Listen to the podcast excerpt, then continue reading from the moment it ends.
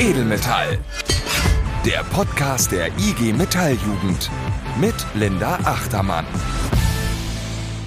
Hallo, ich bin's, eure Linda Achtermann und auch in diesem Monat ist euer Lieblingspodcast Edelmetall natürlich wieder für euch da. Und mit dabei haben wir natürlich tolle Themen, ist ja klar. Und natürlich auch ein toller Co-Moderator. Nämlich in Form von Herrn Florian Stenzel. Hallo Flo. Hallo. Wie ist es, ey? Jetzt ist September. Der Sommer neigt sich dem Ende zu. Wie war deine letzte Zeit? Wie geht's dir? Nach dem Festival habe ich erstmal so ein, zwei Wochen gebraucht, um wieder in der normalen Welt anzukommen. Dann hatte ich ein, zwei Wochen Urlaub und jetzt bin ich wieder da. Also ist alles gut. Und ich meine, jetzt geht ja die zweite Jahreshälfte los. Wir reden ja gleich noch über Begrüßungsrunden, die anstehen Neumitgliederwerbung, der Gewerkschaftstag. Also viel los. Bei dir? Wie war dein Sommer? Ich habe eigentlich immer nur die Festivalfolge auf Repeat gehört, um mich wieder zurückzuträumen. Ja. Und, Und das Interview mit Team Scheiße. und das Interview mit Team Scheiße. Ah, es wird in die Annalen meiner Karriere eingehen, auf jeden Fall. Ich find's immer noch sehr schön. Und sonst habe ich mich eigentlich natürlich nur auf diese Aufnahme jetzt gefreut und auf die neue Folge Edelmetall. Deswegen bin ich froh, Das dass ist es logisch. Das ist logisch. ich bin froh, dass es endlich soweit ist. Du hast es schon angesprochen, die zweite Jahreshälfte ist angebrochen. Es gibt wieder viel zu besprechen, wir haben viel zu tun. Der Ausbildungsstart, der ist im August und im September. Da ist ja in den Begrüßungsmaterialien, wird der Podcast ja auch beworben. Das heißt, höchstwahrscheinlich hören zum ersten Mal gerade neue Hörerinnen und Hörer unsere süßen Stimmen in ihr Ohr säuseln. Und ich finde, wir müssten da jetzt eigentlich mal so eine kleine eigene Begrüßungsrunde machen, oder? Ja. Dann würde ich sagen, herzlich willkommen in der IG Metall erstmal. An, alle neuen Leute, die da sind. Das gehört zu einer Begrüßungsrunde dazu. Erstmal Hallo sagen am Anfang. Und ich würde sagen, ihr habt die richtige Entscheidung getroffen und seid in die IG Metall eingetreten. Ja. Du wolltest was, willst du was sagen? Nein, ich will dir nur zustimmen. Mach weiter. Okay. Ihr seid in die IG Metall eingetreten, das ist die richtige Entscheidung. Und ich erinnere mich noch, wie ich eingetreten bin damals. Das war, fand ich einfach geil, weil du auf einmal super viele Möglichkeiten hast, einfach ein paar neue Dinge zu machen, die vorher nicht gingen. Weißt, du du kannst auf Seminare fahren, du kannst in dein OJA gehen, kannst du auf ein Camp fahren, das alles geht mit der DGB-Jugend auch nochmal zusammen. Also super viele neue Möglichkeiten im Gewerkschaftskosmos öffnen sich jetzt. Da freue ich mich für die ganzen neuen Leute, die jetzt dabei sind. Und mein Rat wäre, einfach alles mitnehmen. Einmal die ganze IG Metalljugend durchspielen. Das finde ich das Wichtigste. Ja, auf jeden Fall. Ich finde auch, da kann man viel erleben. Du hast komplett recht. Ich kann das doppelt und dreifach unterstreichen. Auch ich kann mich noch erinnern, wie ich eingetreten bin. Und seitdem habe ich auch tatsächlich, wurde es von Veranstaltung zu Veranstaltung, die ich besucht habe, nur geiler. Von daher, Ja, das ist so. Das ist eine Grundregel eigentlich. ja, wirklich. Es wird eigentlich geiler. Und wenn ihr jetzt gerade in die Ausbildung gestartet seid, zum ersten Mal diesen Podcast hört und noch so ein bisschen aber in dieser ganzen Welt so ein bisschen orientierungslos seid, wir haben das geahnt, dass das passieren könnte und haben 2021 schon mal drei Spezialfolgen zum Ausbildungsstart gemacht. Wenn ihr euch die anhört, dann Mit dem Marco noch. mit dem Marco Reiners, großer Shoutout, Never Forget, war auch ein sehr toller Co-Moderator, muss man sagen. Also er lebt auch noch.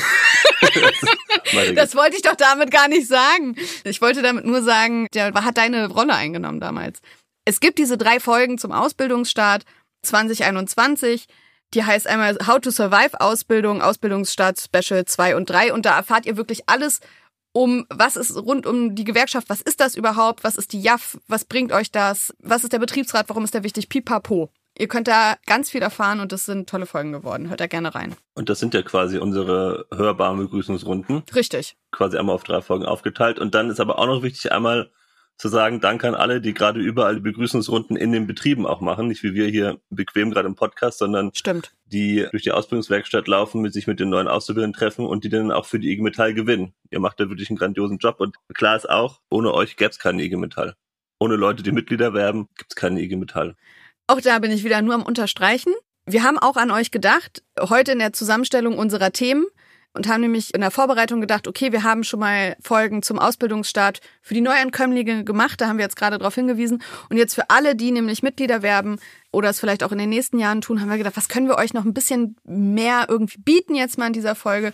Und wir haben einen Rhetoriker uns geholt, einen Rhetorikexperten, den wir dazu interviewen. Was gibt's denn eigentlich für rhetorische Kniffe bei so einer Erstansprache? Was sind da so gute Tipps, die euch vielleicht noch mal ein bisschen weiterbringen, die ihr einfach mitnehmen könnt so beim Hören? Das ist nur eins unserer Themen. Was haben wir denn noch auf der Liste? Genau, wir haben einmal hier den, den, den Sympathiekurs mit dem Nils, hier komme ich gut rüber bei neuen Leuten. Dann haben wir, ah, das müssen wir anders aufziehen. Wir, wir starten eine neue Reihe. Ja. Viele haben es schon mitbekommen, SOS Ausbildung ist gerade eine Kampagne, die in der ganzen IG Metall läuft zum Thema wie retten wir eigentlich unsere Ausbildungsplätze und wie schaffen wir es, dass die Ausbildungsplätze, die ausgeschrieben werden, auch voll sind. Deswegen SOS so ein bisschen der Warnruf, da läuft gerade ein bisschen was schief oder einiges schief. Wir haben ja richtig viele Ausbildungsplätze verloren seit Corona. Habe ich schon alles tausendmal erzählt. Was wir hier im Podcast machen ist, wir stellen Beispiele vor, wie Betriebe oder auch Geschäftsstellen in Zusammenarbeit mit mehreren Betrieben es geschafft haben, da den Spieß umzudrehen und über coole kreative Aktionen genau dieses Thema so zu bespielen, dass die Ausbildungsplätze am Ende voll wurden oder halt eben nicht abgebaut wurden. Und dieses ganze Thema, wie kriegen wir eigentlich in unsere guten tarifgebundenen Betriebe die Auszubildenden rein, die die brauchen, wirklich mit auf eine coole Art und Weise bearbeitet haben. Und da starten wir heute mit dem Felix, Jugendsekretär aus Paderborn und der Mohammed, der ist ja Vorsitzender bei sich im Betrieb und die erzählen, was sie da so gemacht haben. Und ansonsten gucken wir noch so ein bisschen auf alle News, die sich in der Gewerkschaftswelt aufgetan haben und besprechen nochmal, was es Neues gibt. Und bevor wir dann damit zum ersten Interview kommen, nämlich zum, du hast es gerade sehr schön gesagt, zum Sympathiekurs mit Nils Noack, wollte ich nochmal, Florian, mit dir darüber sprechen. Der Ausbildungsreport vom DGB ist draußen. Ja. Jetzt gerade ganz frisch vor der Aufzeichnung. Das wollen wir nicht unerwähnt lassen. Vielleicht erstmal, damit alle verstehen, was ist der Ausbildungsreport? Florian, kannst du das nochmal ganz kurz darstellen? Was passiert da überhaupt? Der Ausbildungsreport ist quasi die größte Befragung von Auszubildenden, die es regelmäßig eigentlich gibt. In Deutschland haben dieses Jahr 10.000 Leute teilgenommen und in Berufsschulen werden da Fragebögen verteilt vom DGB, die dann wieder eingesammelt und ausgewertet werden. Das heißt, bunt über alle Branchen, über alle Ausbildungsberufe hinweg wird gefragt, wie läuft gerade deine Ausbildung, bist du zufrieden oder nicht? Und das sind dann quasi die wichtigen Daten, die wir brauchen, um einzuschätzen, wie läuft die Ausbildung eigentlich überall in Deutschland. Dieses Jahr gab es einen Schwerpunkt nochmal auf das Thema Digitalisierung in der Berufsausbildung. Ich habe schon gesagt, es gibt wie immer gute und schlechte Nachrichten. Du darfst entscheiden, womit wir anfangen. Ich bin ja eigentlich immer ein Freund dafür zu sagen, gute Nachrichten zuerst. Was sagst du? Also ich bin Team negative Botschaften zuerst. Ich habe jetzt mal zwei rausgepickt, die sich auch mit dem Schwerpunkt beschäftigen, Digitalisierung. Man kann sagen, dass 40 äh, Prozent der Auszubildenden mit der digitalen Ausstattung in der Berufsschule unzufrieden sind und dass auch knapp 40 Prozent der Auszubildenden auch in den Ausbildungsbetrieben sagen, dass sie selten oder sogar nie benötigte technische Geräte oder eine moderne digitale Ausstattung erhalten. Das ist, finde ich, eigentlich traurigerweise nicht überraschend. Also gerade wenn man in der Berufsschule war, weiß, dass das jetzt nicht irgendwie ein Hightech-Standort ist unbedingt. Aber trotzdem finde ich immer wieder schockierend, weil wenn wir uns überlegen, wohin die Reise geht, Stichwort Digitalisierung, Transformation der Wirtschaft, dann sollte man eigentlich erwarten, dass unsere Berufsschulen, aber auch unsere Ausbildungsbetriebe sich an den neuesten Stand der Technik quasi orientieren, um da auch die bestmögliche Bildung zu bieten. Das ist offensichtlich aktuell noch nicht der Fall. Sehr schwierig, weil du hast es gerade schon gesagt, Digitalisierung und Transformation, aber man lebt ja auch immer in einer digitaleren Welt und wenn dann die Berufsschule nicht so richtig nachzieht und man dann irgendwie vielleicht noch den Overhead Projector manchmal reinrollen muss, so es ist schwierig. Aber gut, das war jetzt eine schlechte Nachricht, dann kommen wir zu den jetzt aber guten Nachrichten, oder? Genau, also die guten Nachrichten sind auch, aber dass 70 Prozent der befragten Auszubildenden mit ihrer Ausbildung sehr zufrieden oder zufrieden sind. Das ist ja erstmal positiv. Also die Mehrheit sagt, gibt natürlich noch ein bisschen Verbesserungsbedarf, aber passt. Und was ich da besonders schön finde, ist, dass die Berufe, die auch gerade bei uns in den Branchen ausgebildet werden, Industriemechanikerin, Mechatronikerin, Elektronikerin für Betriebstechnik, also alle Berufe, die quasi gerade in unseren Industriebranchen ausgebildet werden, zu den Berufen gehören, die in den oberen Bewertungen beziehungsweise besten Bewertungskategorien liegen. Das liegt natürlich jetzt nicht daran, dass die Berufe so toll sind, sondern dass die natürlich in unseren Betrieben stattfinden, die gut organisiert sind und in denen die Jugend- Ausbildungsvertretung, Betriebsräte für gute Ausbildungsbedingungen sorgen. Da macht die Ausbildung auch Spaß und das finde ich, zeigt jetzt nicht, dass man die Hände in den Schoß legen soll, aber zeigt zumindest, dass wir da gute Arbeit machen. Das fand ich, kann man positiv auch noch aus dem Ausbildungsreport rausziehen. Wer da nochmal genauer reinlesen möchte in diesen Ausbildungsreport, das ist ein umfangreicher Report. Wir haben da jetzt ja quasi nur ein paar Sahnestücke an Informationen rausgepickt. Das findet ihr bei jugend.dgb.de auf der Seite der DGB Jugend. Äh, da findet ihr auch dann den Ausbildungsreport.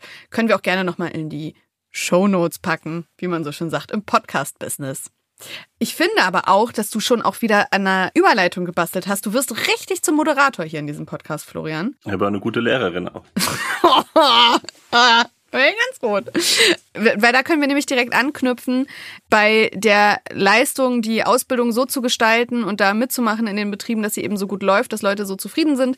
Das ist ja auch das, womit wir auf die Menschen in den Betrieben zugehen, auf die Neuankömmlinge, auf die neuen Auszubildenden und sagen, ey, wie stellst du dir deine Ausbildung vor? Lass sie uns doch gemeinsam gestalten. Und wir kommen jetzt zu einem Interview, was wir angekündigt haben, nämlich wie können wir so eine Erstansprache noch mal ein bisschen rhetorisch verfeinern? Was gibt's für Tricks und Kniffe? vielleicht. Körpersprache, we'll see. Hast du eine Frage, die ich mitnehmen soll ins Interview? Wir haben ja als IG Metall-Jugend super viele Materialien auch zum Thema, wie mache ich eine Begrüßungsrunde und ich weiß auch, dass da jeder OJA und jede JAF und jeder Betriebsrat und auch nochmal die Jugendsekretäre, wenn sie teilnehmen, eigene Ideen haben, wie sowas aussieht und auch eigene Methoden haben. Und deswegen würde ich da jetzt gar nicht mehr so im Detail drauf eingehen, sondern ich fände es eigentlich cool, nochmal so ein bisschen Hintergrundinfos zu machen. Was ist eigentlich wichtig, wenn ich auf Menschen zugehe? Wie wirklich da irgendwie überzeugend sympathisch und wie schaffe ich es irgendwie authentisch zu sein? Also ich selbst zu bleiben, aber trotzdem natürlich auch äh, die Leute darauf anzusprechen, dass sie irgendwie Mitglied werden sollen. So, und das finde ich cool, dass der Nils sich da mit uns trifft und uns da ein paar Tipps gibt, wie wir das jetzt gut machen in den nächsten Wochen. Oder schon gemacht haben fürs nächste Mal dann. Ich kann dir versprechen, darüber werden wir sprechen, Nils und ich. Das heißt, Ohren gespitzt und dann fahre ich das Interview jetzt ab. Ausbildungsstart heißt für die einen Beginn eines neuen Lebensabschnitts, raus aus der Schule, rein in den Betrieb. Es ist verdammt aufregend und ein wirklich großer Umbruch im Leben. Für die anderen heißt das, genau diese Menschen im Betrieb willkommen heißen und vor allem auf die IG Metall aufmerksam machen und zum Eintreten bewegen. Was es für beide heißt, Gespräche, die entweder wirklich total cool und aktivierend laufen können oder auch irgendwie so ein bisschen awkward. Und welche Kniffe es gibt, damit die Erstansprache easy von der Hand geht, frage ich jetzt Nils Noack. Er ist Trainer für Rhetorik und strategische Kommunikation und hat schon den Betriebsratsvorsitzenden bei Porsche, ganze BR-Gremien oder auch Geschäftsstellen der IG Metall gecoacht. Und ich sag mal, schön dich zu hören, Nils. Hey Linda, ja, mega gut hier zu sein. Vielen Dank für die Einladung hier bei Edelmetall. Ja, sehr gerne. Du, Gleich erste Frage. Ich habe mal gehört, Überzeugung ist ja weniger wirklich die guten Argumente, die man mitbringt, sondern viel mehr Körpersprache. Ist das so? Tja, also ich würde mal sagen, Überzeugung kommt ja jetzt erstmal durch drei Dinge zustande. Ne? Du hast einmal den Inhalt, den du nutzen kannst, um jemanden zu überzeugen, mhm. dein Charakter, also deine Persönlichkeit ja. und Emotionen, die du auslösen kannst mit den Dingen, die du eben sagst. Und Körpersprache, so wie du es jetzt gerade gefragt hast, da würde ich sagen, das ist ein emotionaler Aspekt. Okay. Also nicht Inhalt, ne? das ist eher was Unterstützendes. Ohne Inhalt würde ich jetzt erstmal sagen, ist ja irgendwie alles nix. Ne? Also wenn unsere Argumente nicht sitzen ja. und wenn ich den Leuten nicht zuhöre und nicht die richtigen und zur Person passenden Fragen stellen kann, ja, dann hilft mir irgendwie auch die beste Körpersprache nicht weiter. Ne? Aber können wir trotzdem noch mal bei der Körpersprache einhaken? Mhm. Ich finde, du hast das total toll auf den Punkt gebracht, weil irgendwie habe ich auch manchmal das Gefühl, es wird so ein bisschen überbetont und nur wenn man dann irgendwie gute Körpersprache einsetzt, hast du total recht, dann funktioniert nicht alles. Aber mhm. trotzdem muss es doch Kniffe geben, wie ich irgendwie meine Körpersprache so gut einsetze. Auch so, wenn wir mhm. jetzt vorstellen, Erstgespräch, ich gehe auf jemanden zu, würde ich sagen, Hände in der Hosentasche ist vielleicht ein schlechter Move. Ja, das ist klar. Also schauen wir mal, was da vielleicht so die Schulmeinung auch ist. Also zunächst würde ich erstmal sagen, dass wir den Fokus bei so einer Erstansprache immer auf die ersten fünf Sekunden ungefähr äh, unseres Kommunikationsaktes legen sollten, also okay. im Gespräch. Und das sind natürlich dann die Klassiker, die du auch immer in Rhetorikratgeberbüchern und so liest, ne? Also ja. Augenkontakt herstellen, da dann nicht irgendwie weird starren, so fünf oder zehn Sekunden, das kommt natürlich nicht so geil, ne? Ja. Ähm, aber ich sag mal so, alles, was bis zu zwei Sekunden und ein bisschen länger vielleicht und dann guckt man wieder ein bisschen weg und dann guckt man den Leuten wieder in die Augen. Das wird dann eben als angenehm wahrgenommen. Ne? Mhm. Eventuell ein fester, aber nicht so ein schraubzwingenhafter Handschlag. Und auf jeden Fall Zugewandtheit, ne? also eine, eine körperliche Zugewandtheit. Eben, wie gesagt, diese Klassiker, die wir so kennen. Und das hat natürlich damit zu tun, dass die Menschen so in den ersten fünf Sekunden ungefähr, naja, zu bis zu 80 Prozent drüber entscheiden, ob sie jetzt jemanden eher sympathisch oder eher nicht so sympathisch finden. Und die Körpersprache, die stellt eben sicher, dass wir diese nonverbalen Aspekte, also dass wir erstmal connecten zum Gegenüber. Ne? Also mhm. Menschen stehen einfach auf Ähnlichkeit und diese Ähnlichkeit können wir markieren durch eine ähnliche Atmung, durch eine ähnliche Körperhaltung, durch ähm, Augenhöhe. Deshalb sagt man ja auch Augenhöhe, ne? Ähm, okay. Ähm, dass man sich erstmal in die Augen schaut. Und das sind so die ersten Dinge. Aber ich würde auf jeden Fall sagen, Körpersprache ist auch in meinen Trainings. Die Leute kommen immer in die Trainings und sagen, ey Nils, bring mir bei, Menschen zu lesen. Ja. Da sage ich, na ja, es ist halt kein Vokabelheft, das ich euch hier anbieten kann, sondern Körpersprache ist was Unterstützendes. Macht euch Gedanken um eure Argumente, stellt die richtigen Fragen, lernt die Leute richtig kennen, seid authentisch, seid aufrichtig im wahrsten Sinn des Wortes und dann wird das schon passen. Ne? Ich habe hier in meinem Fragenkatalog noch was stehen, was ich da von mir offensichtlich mit reingebracht habe, weil ich gerne auch nochmal über die Rolle der Stimme sprechen wollte. Mhm. Weil äh, mir immer gesagt, ich habe so eine schöne Stimme. Und die Stimme ist ja mein Kapital als Moderatorin eines Podcasts. Aber ich dachte, vielleicht kann ich den Profi dann auch nochmal fragen, kann ich an meiner Stimme irgendwas machen, um da dann nochmal auch dann zu unterstützen und zu überzeugen in so einem Moment. Weil ich habe mal gehört, gerade tiefe Stimmen, also ich glaube jetzt angestrengt tief sprechen ist wahrscheinlich auch nicht gut, aber tiefe, ruhige Stimmen sind besonders sympathisch. Tja, äh, Bassfrequenzen klingen natürlich immer ganz angenehm, ne? Ja. Aber ich sag mal so, was kann ich an der Stimme machen? Naja, sprich bewusst, sprich langsam, nicht zu langsam, so dass es nach Einschlafen klingt. ähm, ja, versuchst du vielleicht so ein bisschen auf die Stimmdynamik ähm, zu achten, so dass du nicht zu laut brüllst, aber auch nicht zu leise sprichst, dass die Artikulation passt. Und wenn du jetzt bei dir selbst festgestellt hast, dass du äh, da vielleicht ein bisschen Nachbesserungsbedarf hast, also ich spreche jetzt nicht von dir, ne, sondern wenn man das eben, ne, wenn man das feststellt, ähm, dann gibt's da ein paar ganz gute Tipps. Also man könnte sich zum Beispiel zwei Beinkorken ähm, rechts und links in die Backen rein quetschen und dann einfach mal irgendeinen Text oder sowas vorlesen. Ne? Und dann wird man merken, wie sehr sich dann der Mund eben weitet und die Mundmuskulatur weitet. Und wenn man dann diese Korken nach, sagen wir mal, drei Minuten Sprechen wieder rausmacht, dann merkst du einfach, dass deine Mundmuskulatur gearbeitet hat und dass man deutlich besser artikulieren kann. Und so kann man das dann natürlich auch trainieren. Das ist ein ganz alter Trick aus der Antike. Den habe nicht ich erfunden, sondern der ist bestimmt schon zweieinhalbtausend Jahre alt. Nicht mit Weinkorken, sondern mit Kieselsteinen.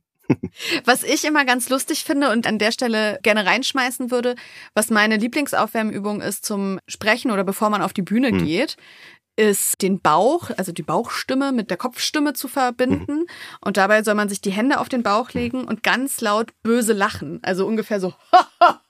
Okay, das klingt evil. Äh, lass es. Ich krieg Angst. Aber das ein paar Mal und man fühlt sich irgendwie selbstsicherer.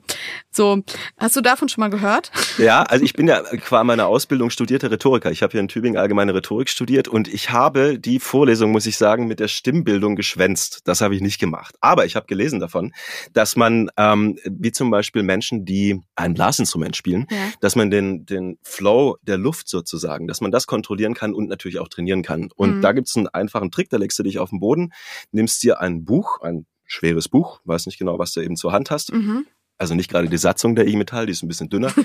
ähm, und dann legst du dir das so auf, aufs Zwerchfell, so unter den Rippenbogen Ja. und versuchst dieses Buch bewusst in Richtung Decke zu atmen, Ah. sodass das so ein bisschen hochkommt. Und damit trainierst du deine Zwerchfellatmung. Ja. Und wenn wir beim Reden oder auch beim Gespräche führen so das Gefühl haben, wir atmen in den Bereich hinterm Rippenbogen mit rein, Ja. also nicht in die oberen Lungenflügel, sondern hinter den Rippenbogen, dann werdet ihr feststellen, wenn ihr die Luft dann wieder rauslasst, dann könnt ihr das deutlich besser kontrollieren. Und das klingt dann natürlich besser. Ja. ja, als wenn man kurz eingeatmet hat und wenn dir dann die Luft ausgeht.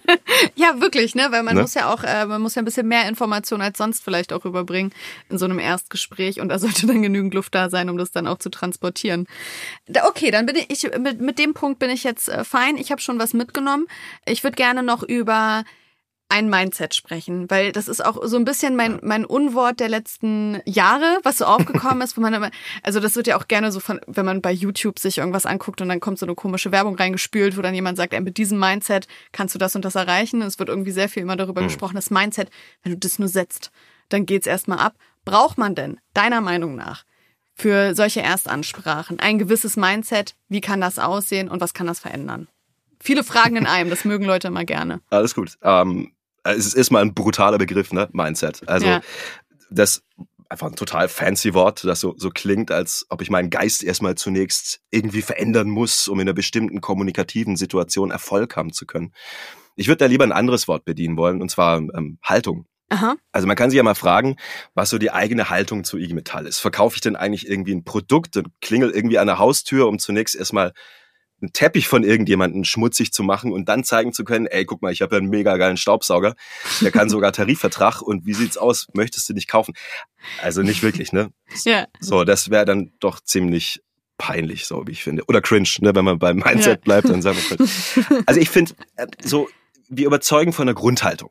Ich Ja. verkaufe kein Produkt, wenn ich jemanden auf eine IG Metall-Mitgliedschaft anspreche, sondern ich überzeuge von der Grundhaltung. Ich Mhm. bin selbst IG Metall-Mitglied, deshalb fällt mir das fällt mir das nicht schwer. Für mich ist eine Grundhaltung, Gewerkschafter zu sein. Also unbedingtes Bekenntnis Mhm. zu, zu Demokratie und zu Antifaschismus und zu Gerechtigkeit im Betrieb und eben auch in unserer Gesellschaft. Mhm. Und wenn ich dann jungen Menschen in so einem Startgespräch klar machen kann, dass wir über unsere Tarifverträge, die sonst ja niemand anderes macht als wir als IG Metall, das einen Start bekommen, eben diese Gerechtigkeit in der Ausbildung herstellen können, dann zeige ich, wie ich finde, Haltung. Mhm. Und wenn die Leute dann sehen, dass es eine unbefristete Übernahme nur wegen uns als IG Metall Jugend gibt, weil wir damals für gestreikt haben, dann hat meine Haltung im Gespräch eben einen rhetorischen Effekt gehabt. Mhm. Und äh, ja, wie gesagt, wenn Sie dann sehen, dass regelmäßige Erhöhungen der Ausbildungsvergütung eben nicht durch nette Firmen oder selbst auf aufopfernde CEOs zustande kommen, dann glaube ich, dass wir als IG Metall Jugend einfach bewiesen haben, dass wir es drauf haben. Und ob du das jetzt Mindset nennst oder wie auch immer, anyway, ja, zeigt Haltung. Ja. Du hast das jetzt gerade schon so schön mit der Haltung beschrieben und das ist ja Authentizität. Authentizität. Naja, das, das ist authentisch, so sagt man. Aber wie bleibt man denn auch authentisch dann in so einem Gespräch? Weil, also das im Hinterkopf zu haben, glaube ich, hilft einem dann viel. So, was ich mich nämlich auch gefragt habe, wie viel gibt man auch von seinen eigenen Erfahrungen preis? Warum nicht von eigenen Erfahrungen erzählen? Seid echt in solchen Gesprächen. Berichtet von eurer Skepsis von mir aus auch, die ihr damals vielleicht auch hattet und nicht sofort wusstet, was ist das denn eigentlich eine IG Metall? Ich meine, die Leute kommen mit 16 Jahren oder so direkt von der Schule. In Schulen redet man nicht mehr so viel über Gewerkschaften, leider. Und dann ist es natürlich unser Job, jetzt erstmal so einen First Contact herzustellen. Erzählt von eurem ersten Jugendseminar am Schliersee, wie gesagt, mhm. oder von anderen sagenhaften IG Metall-Bildungsstätten, erzählt von, von neuen Freundschaften, die ihr im OJA geschlossen habt, im Ortsjugendausschuss oder von einer geilen Zeit auf dem Rice Festival und, und sagt den Leuten gerne, dass es normal ist, auch mal skeptisch zu sein. Ich meine, wir sind Gewerkschafterinnen, Gewerkschafter. Unser Job ist es, kritisch zu sein. Ja. Mhm. Und gleichzeitig sagt ihnen aber auch, dass ihr super schnell erkannt habt, dass die Mitgliedschaft in der IG Metall saumäßig für Laune macht, dass da völlig normale Leute unterwegs sind und dass das zu einer anständigen Ausbildung einfach dazugehört. Sehr schön. Dann möchte ich jetzt zum Schluss nur noch mal alle Stolperfallen aus dem Weg räumen und würde gerne meine abschließende Frage stellen. Gibt es denn aber jetzt irgendwelche No-Gos, wo wir sagen müssen, das auf gar keinen Fall in so einer Situation? Also führt keine Verkaufsgespräche. Stellt euch vor, seid offen, beglückwünscht die neuen Kolleginnen und Kollegen zum Ausbildungsstart und zu dem Umstand, in einer solch erfolgreichen Branche arbeiten zu können. Lasst das Handy stecken, schenkt euren Gesprächspartner und Gesprächspartnerin fünf Minuten eurer Lebenszeit. Stellt euch mit allem, was ihr habt, auf die Person ein, mit der ihr redet. Aufmerksamkeit schenken ist für mich ein Akt von Freundschaftlichkeit. Und Menschen merken das. Also tut nicht nur so, als ob ihr euch interessiert, sondern entdeckt die Person, die vor euch steht. Fragt nach und labert die Leute nicht voll. Versucht Bedürfnisse und Wünsche von euren GesprächspartnerInnen zu erkunden und bedient das dann mit den Argumenten, die ihr parat habt. Und die Argumente werden immer mehr. Je länger ihr das macht, desto mehr Argumente findet ihr dann auch. Das ist überhaupt nicht das Thema. Ja, dann glaube ich, dann klappt das alles, auch wenn so ein Gespräch mal nicht so läuft, wie man es gerne hätte. Ja, nur Mut. Das sind schöne Schlussworte. Das sagt Nils Noack. Er ist Trainer für Rhetorik und strategische Kommunikation und hat mir schon mal ein bisschen weitergeholfen. Ich hoffe, euch Zuhörerinnen und Zuhörern auch. Danke dir, Nils. Herzlich gerne. Bis zum nächsten Mal.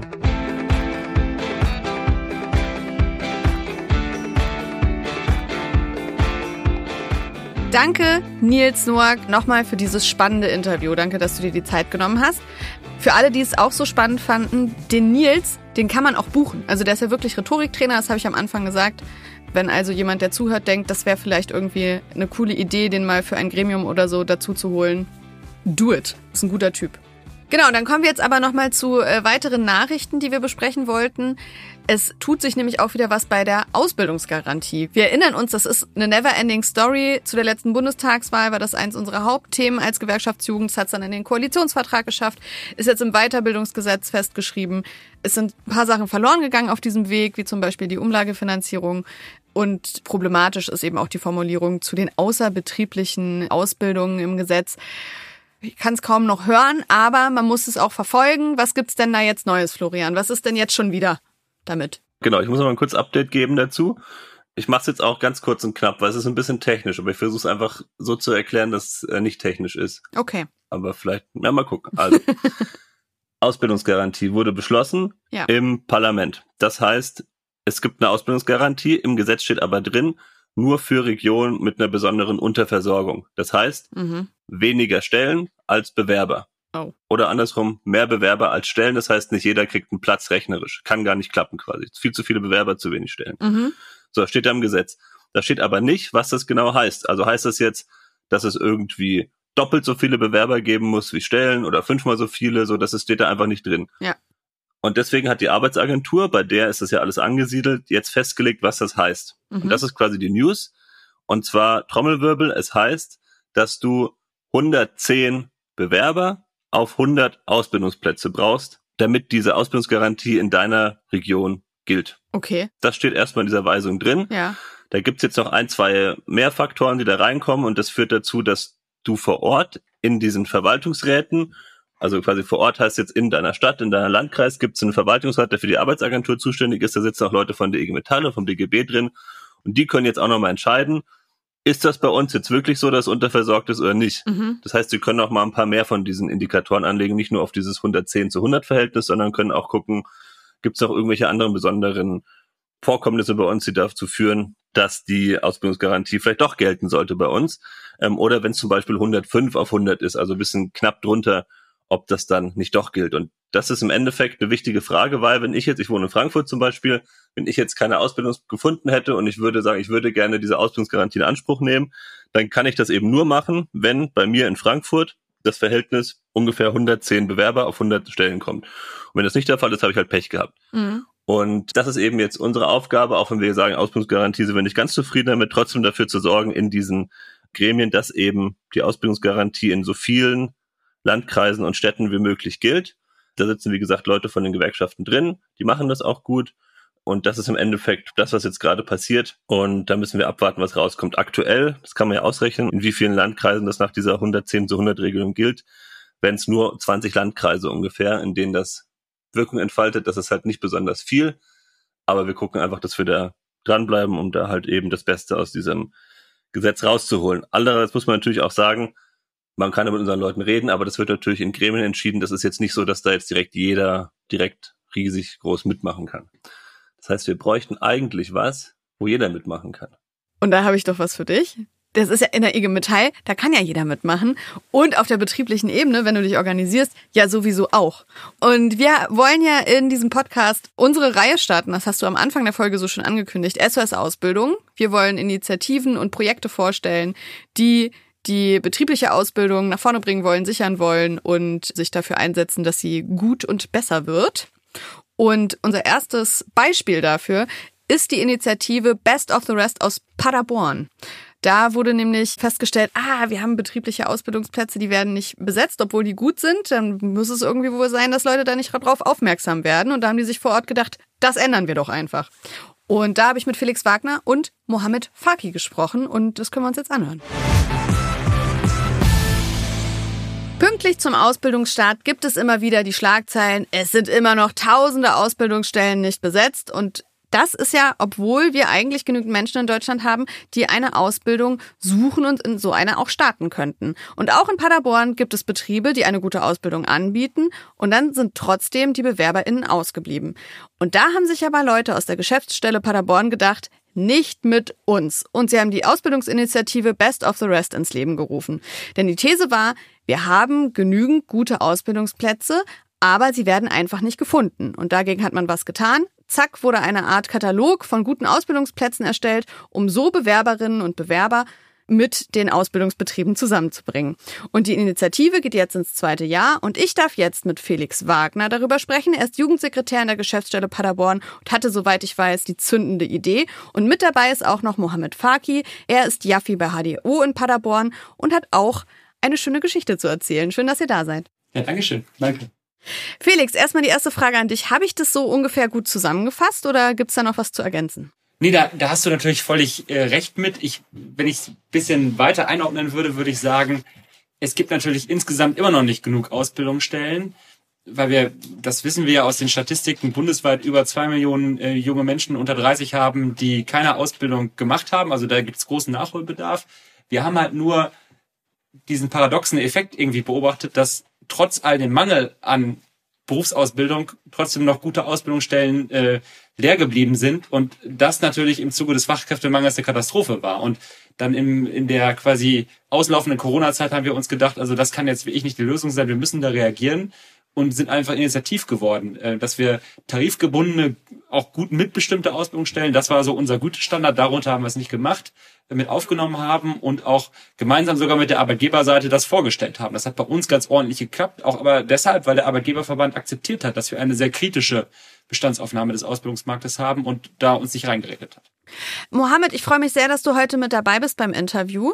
Du kommst aus der Gießerei HDO in Paderborn. Du hast da Industriemechaniker gelernt und bist äh, JAF-Vorsitzender vor Ort. Das ist erstmal soweit richtig? Richtig, ja. Weil wir jetzt darüber sprechen, wie finden denn die Leute ihre, ihren Weg in die Ausbildung? Erstmal an dich, wie bist du denn zu deiner Ausbildung gekommen? Also bei uns ist das mittlerweile in unserer Gesellschaft relativ schwierig, sage ich mal, eine Ausbildung zu finden, beziehungsweise überhaupt auf eine Ausbildung zu kommen.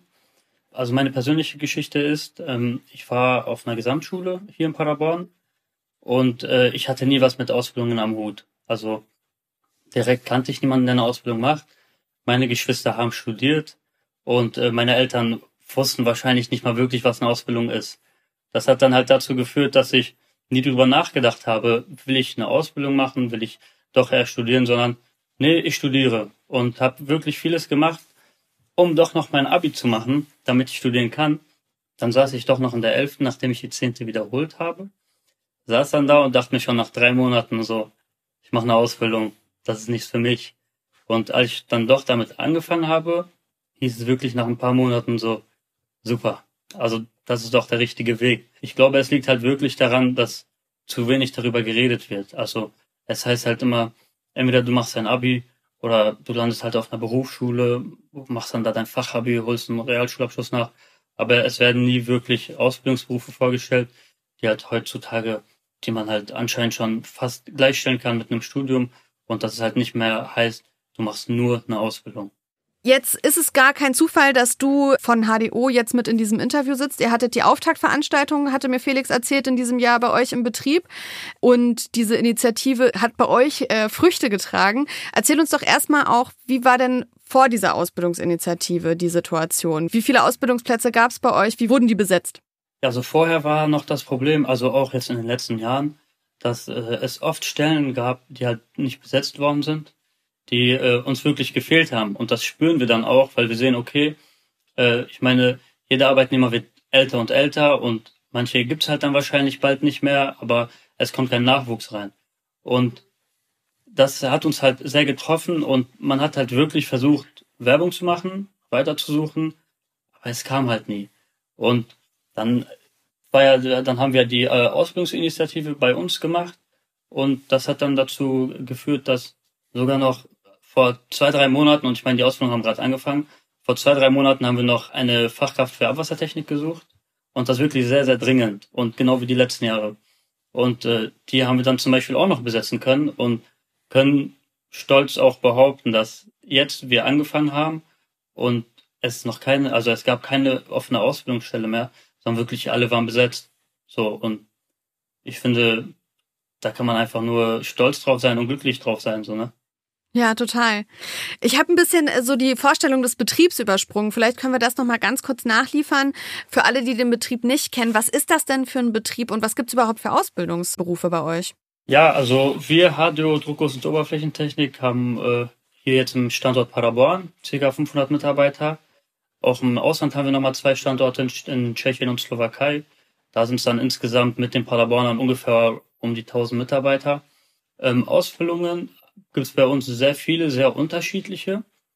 Da gibt es ähm, zu, zum Beispiel wie, wie äh, meine Lehre jetzt, äh, den Industriemechaniker. Dann gibt es daneben auch nochmal den äh, Mechatroniker, den Elektriker.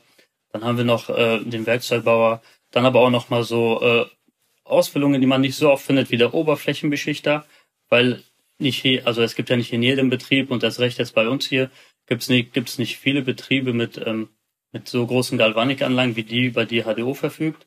Deshalb können wir auch nochmal so Ausbildungen äh, anbieten wie der Oberflächenbeschichter oder auch eine Fachkraft für Abwassertechnik. Und neben diesen typisch handwerklichen Berufen, sage ich mal, bietet HDO dann auch nochmal ähm, Berufe aus wie dem Fachinformatiker oder auch Produktdesigner. Dies alles aber, ähm, was finde ich auch nochmal für HDO spricht und für äh, Unternehmen wie HDO spricht, ähm, wir bilden bedarfsgerecht aus. Also so viel wie wir brauchen, bilden wir auch aus. Das heißt, es werden jetzt nicht ähm, in diesem Jahr zehn Industriemechaniker äh, angenommen, die dann ausgelernt und am Ende müssen acht davon gehen, sondern HDO bildet wirklich so viel aus, wie sie brauchen.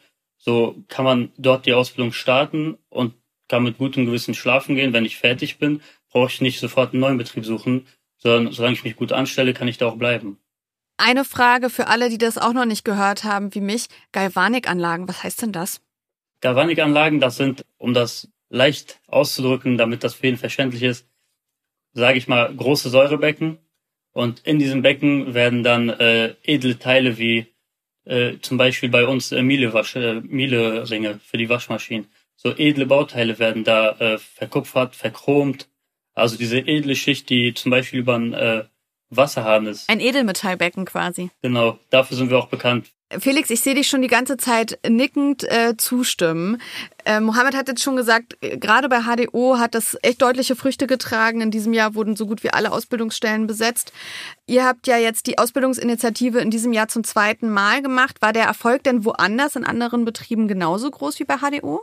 Ja und ja, also äh, HDO ist für uns schon ein Musterbeispiel gewesen, weil es ein eher mittelständisch geprägter Betrieb ist. Aber bildet wirklich bedarfsgerecht aus. Mohammed hat es ja gerade beschrieben. Die haben jetzt acht Ausbildungsstellen besetzt und bilden aber in anderen Jahren auch wieder andere Berufe aus, je nachdem, was sie halt so brauchen. Und das ist natürlich erstmal total vorbildlich, wenn Betriebe ähm, so klein sie auch sind, wirklich probieren, das, was sie an Bedarf haben, auch selber auszubilden und sich darum quasi zu kümmern und dafür auch Verantwortung zu übernehmen.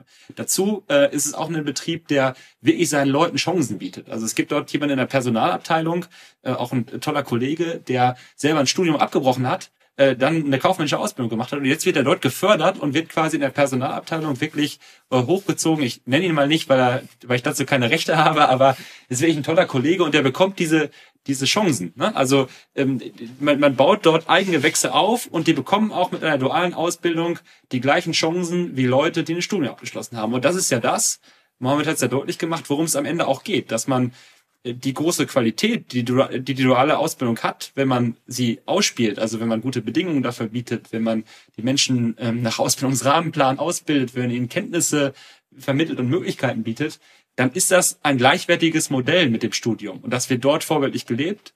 Deswegen haben wir uns entschlossen, das auch bei HDO diesmal mit vorzustellen. Das war schon auch nochmal ein besonderer Qualitätssiegel und eine Auszeichnung. So. Das hat natürlich bei anderen äh, Unternehmen in diesem Jahr auch gut funktioniert. Insgesamt muss man sagen, im letzten Jahr hatten wir noch 50 freie Stellen, tarifgebunden und mitbestimmt, die wir ausgeschrieben hatten oder die wir zusammengeführt hatten. Ausschreiben tun die Betriebe, aber wir haben es zusammengestellt. Dieses Jahr hatten wir knapp oder roundabout 100 ähm, Stellen, die ähm, wir zusammengestellt hatten. Also nicht, dass das hinterher heißt, ich würde hier mit den Zahlen manipulieren. Das ist einfach deshalb schwierig zu sagen, weil ich ja nicht den tagesgenauen Stand bei den Betrieben immer mitnehmen kann. Also ich weiß gerade nicht zum Beispiel, wenn die ähm, bei Timo Nixdorf zehn oder sagen wir zwölf Industriemechaniker suchen, weiß ich ja gerade nicht, ob die genau zwei oder drei schon gefunden haben. Deswegen kann ich es ja nur erstmal schätzen, ne, um eine halbwegs vernünftige Annahme zu, zu treffen. Aber es war auf jeden Fall doppelt so viel in der Schätzung äh, wie im letzten Jahr. Und der Eindruck ist, dass wir in allen Betrieben in der Breite, also gerade auch bei den kleineren, aber auch so bei Dieber Nixdorf oder so, wo das in den letzten Jahren nicht so war, alle Plätze besetzen konnten. Das war, wie gesagt, im letzten Jahr nicht so und das ist eine, eine positive Entwicklung, dass es jetzt geklappt hat. Das wollen wir aber nicht nur auf unsere Karte schreiben, sondern wir sind einer von verschiedenen Bausteinen, aber haben es als IG Metall einfach für wichtig gehalten zu sagen, der Industriestandort Paderborn, dieser Technologiestandort, der kann eigentlich nur bestehen, wenn er seine Fachkräfte auch ausbildet. Wir brauchen halt nicht glauben, dass wir hier eine Wettbewerbsfähigkeit haben, wenn die Menschen dafür nicht präpariert sind. Unsere, unsere Stärke sind die Menschen und ihre Kenntnisse. Und das war der Punkt, warum wir als IG Metall da reingegangen sind, weil wir durchaus eine Gefahr äh, auch sehen, dass so ein Technologiestandort eben nicht nur wegen dem, was irgendwie das Arbeitgeberlager immer groß macht, irgendwelche hohen Preise und alles ist, ist so schlimm und, und schwarz, deswegen austrocknet, sondern er, er trocknet aus, wenn die Menschen nicht mehr die Kenntnisse haben. Und das ist die größte Ressource, die die Unternehmen haben. Und Betriebe wie HDO haben das durchaus verstanden.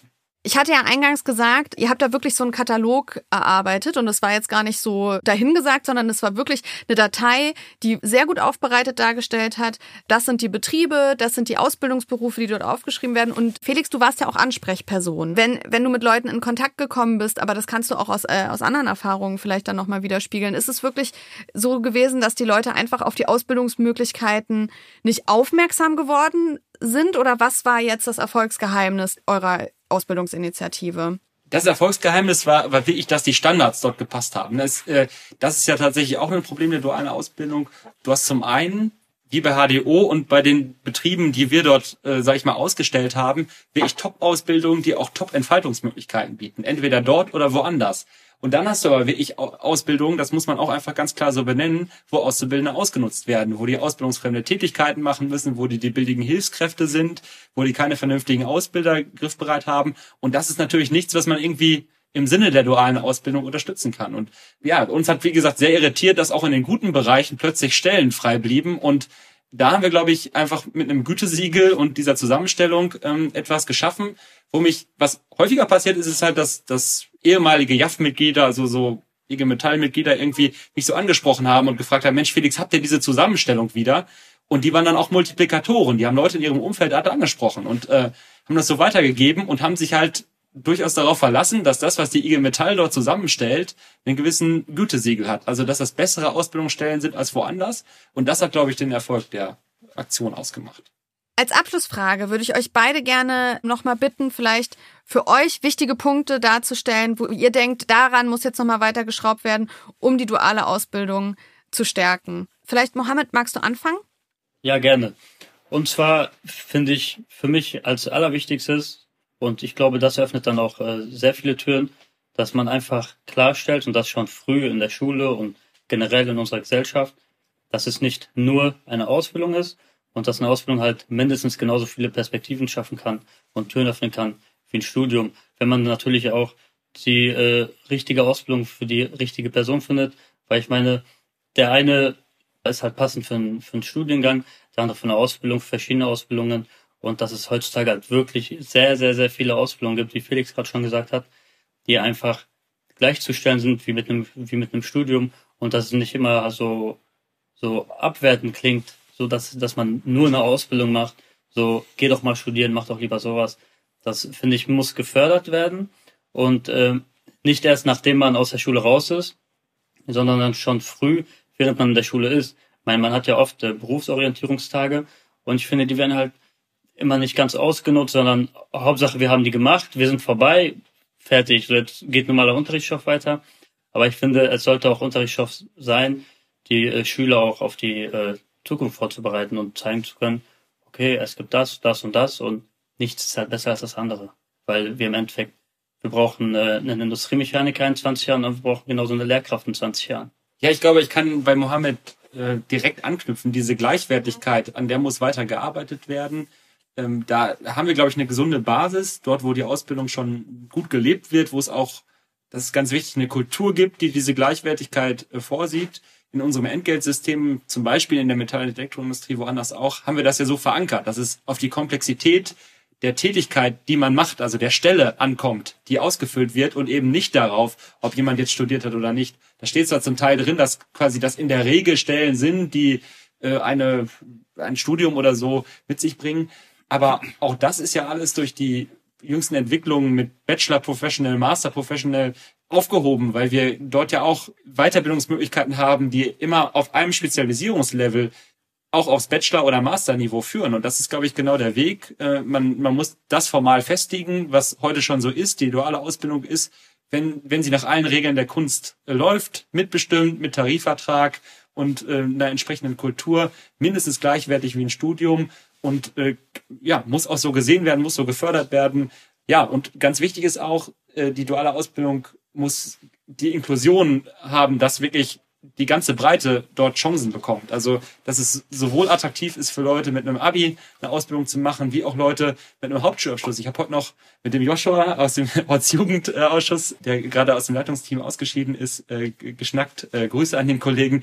Äh, der sagte so, ja, er hat einen Hauptschulabschluss, aber äh, er ist halt in einer äh, auf Ausbilder getroffen, die halt gesagt haben, Mensch, du machst ja einen guten Eindruck und äh, das ist doch hier genau dein Ding. Und der ist heute bei Klaas in guter Position, auch Vertrauenskörperleiter und äh, hat seinen Weg gemacht. Und das muss möglich sein. Und genauso halt ist die Ausbildung attraktiv für Leute mit dem Abi, die auch damit einfach betrieblich weiterkommen und nicht studieren müssen, aber es natürlich dürfen. Also diese Offenheit muss man auch erhalten, glaube ich ich finde, das knüpft auch genau da an, was äh, Mohammed nochmal gesagt hat. Es gibt einfach verschiedene Menschen, die verschiedene Bedürfnisse haben, die wollen sich verschieden verwirklichen, ob das jetzt mit dem Studium ist oder mit einem Ausbildungsberuf. Und es ist eben auch wichtig, dann zu erfahren, okay, das, das Studium ist jetzt nicht das Allheilmittel, ähm, nur damit werde ich glücklich. Also ich habe auch noch eine Ausbildung dran gehängt, damit ich hier jetzt Podcast schneiden und moderieren kann. Genau, Offenheit finde ich das kann ich nur unterstreichen. Das fand ich ein sehr schönes Schlusswort. Vielen Dank, dass ihr mit mir über eure Ausbildungsinitiative gesprochen habt, dass ihr euch die Zeit genommen habt. Und die wird ja weitergehen, oder? Ja, selbstverständlich. Das, das Gute ist sogar, dass sie in die Breite geht. Also wir haben ja, das muss man nochmal vielleicht dazu sagen, schon immer mit der Geschäftsstelle Bielefeld dort zusammengearbeitet. Also die sind genauso Mitinitiatorinnen, wie wir das sind. Aber Auch andere Geschäftsstellen in OWL sind jetzt aufgesprungen äh, auf den Zug. Das sehen wir natürlich gerne, das unterstützen wir auch und wir werden voraussichtlich im nächsten Februar gemeinsam nicht nur mit Bielefeld, die schon immer mit Initiator waren, sondern auch mit Minden und mit äh, der Geschäftsstelle Detmold, also dem Kreis Lippe, äh, an den Start gehen. Und das freut uns natürlich. Und ich stand auch im regen Austausch mit anderen Jugendsekretärinnen und Jugendsekretären, die sich auch dafür interessiert haben und ähnliche Dinge äh, auch schon tun. Ähm, ich glaube, das lohnt sich einfach, sowas zu tun und damit auch einen Fokus darauf zu legen, was uns bei Ausbildung wichtig ist und was für die Menschen den Unterschied macht, nämlich, dass es dort starke Betriebsräte und Betriebsräte gibt, starke Gewerkschaften, ähm, dass es einen Unterschied macht und wichtig ist, dass man dort mitmacht natürlich, aber dass äh, auch das Ergebnis sich sehen lassen kann, also gute Ausbildungsplätze bei herumkommen. Und dafür lohnt es sich zu werben und das ist auch ein Beitrag zu so einem Technologiestandort und die wichtigste Voraussetzung, dass man qualifizierte Menschen dort hat, egal ob mit einer guten Ausbildung oder einem Studium. Wir brauchen beides und das hat doch beides den gleichen Wert. Vielen Dank, Felix. Vielen Dank, Mohammed. Schön, dass ihr da wart und bis zum nächsten Mal. Danke dir. Ciao, ciao.